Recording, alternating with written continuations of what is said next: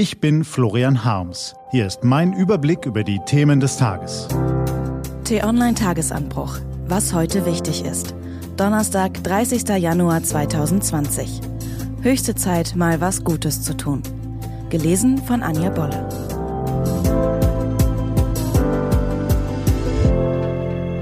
Bevor wir anfangen, lassen Sie uns diesen Tag zu einem herrlichen Tag machen. Ist gar nicht so schwer. Jeden Tag werden wir mit betrüblichen Nachrichten und kleinen Alltagsnervereien behelligt.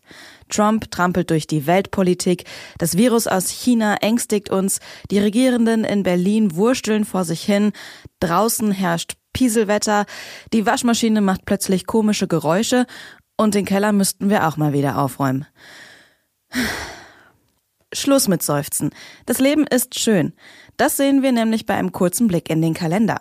30. Januar steht da, der National Escape Day. Ist eine super Sache, haben die Amis erfunden.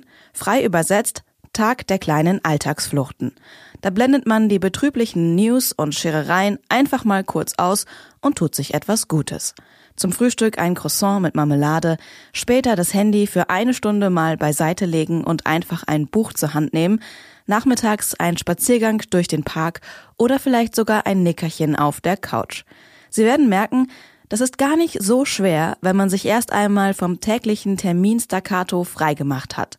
Und hinterher klingen die Nachrichten gleich viel weniger betrüblich. Was war? Notbremse für Ausnahmesituationen. Anfang September reiste die Crème de la Crème der deutschen Wirtschaft im Schlepptau der Bundeskanzlerin nach China, um ihre Geschäfte im dynamischsten Land der Welt anzukurbeln.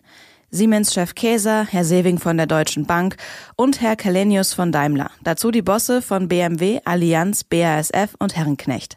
Geduldig ließen sie sich während der Eröffnung der neuen Webasto-Fabrik in Wuhan erläutern, wie der deutsche Autozulieferer dort Schiebedächer und Elektroheizungen für den Weltmarkt montiert.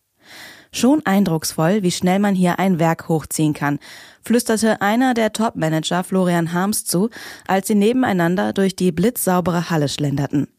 Die Chinesen sind halt viel schneller als wir. Keine vier Monate später würde sich mancher vielleicht wünschen, die Chinesen könnten ihr Gesundheitssystem dem Tempo ihres Wirtschaftswachstums angleichen. Denn exakt aus diesem Webasto-Werk in Wuhan stammt die chinesische Mitarbeiterin, die auf einer Fortbildung in Bayern vier deutsche Angestellte mit dem Coronavirus ansteckte. Man muss sagen, nach allem, was wir wissen, trifft die Frau keine Schuld. Erkrankte haben im Frühstadium meistens keine Ahnung, dass sie infiziert sind und andere Menschen anstecken können. Der Fall wirft ein Schlaglicht auf die Welt von heute.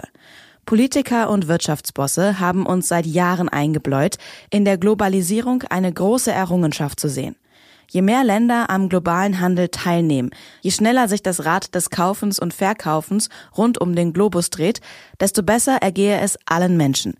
Es recht im Exportweltmeisterstaat Deutschland. Was man dabei oft vergisst, nicht nur Waren, Gewinne und Innovationen werden globalisiert, sondern auch Probleme. Armut, Extremismus, Konflikte und Krankheiten. Das bedeutet nicht, dass wir das Rad der Globalisierung aufhalten müssen, aber eine Notbremse für Ausnahmesituationen wäre schon bemerkenswert. Und zwar nicht erst dann, wenn im Falle einer Epidemie bereits Hunderte oder gar Tausende Infizierte verzeichnet worden sind. Ein verpflichtender Sofortalarm für neuartige Krankheiten. Das wäre doch mal eine sinnvolle Ergänzung der globalisierten Kreisläufe. Was steht an? Die T-Online-Redaktion blickt für Sie heute unter anderem auf diese Themen. SPD-Generalsekretär Lars Klingbeil will mit seinen Amtskollegen anderer Parteien heute beraten, was sie gemeinsam gegen Hass und Hetze tun können. Die Deutsche Bank legt heute ihre Geschäftszahlen für das letzte Jahr vor. Voraussichtlich war es das fünfte Minusjahr in Folge. Und der Untersuchungsausschuss zur Affäre im Verteidigungsministerium vernimmt heute die ehemalige Staatssekretärin Katrin Suder. Unter ihrer Ägide sollen sich Unternehmensberater am Ministeriumshaushalt gütlich getan haben. Das war der T-Online-Tagesanbruch vom 30. Januar 2020. Produziert vom Online-Radio- und Podcast-Anbieter Detektor FM. Den Podcast gibt's auch auf Spotify. Einfach nach Tagesanbruch suchen und folgen.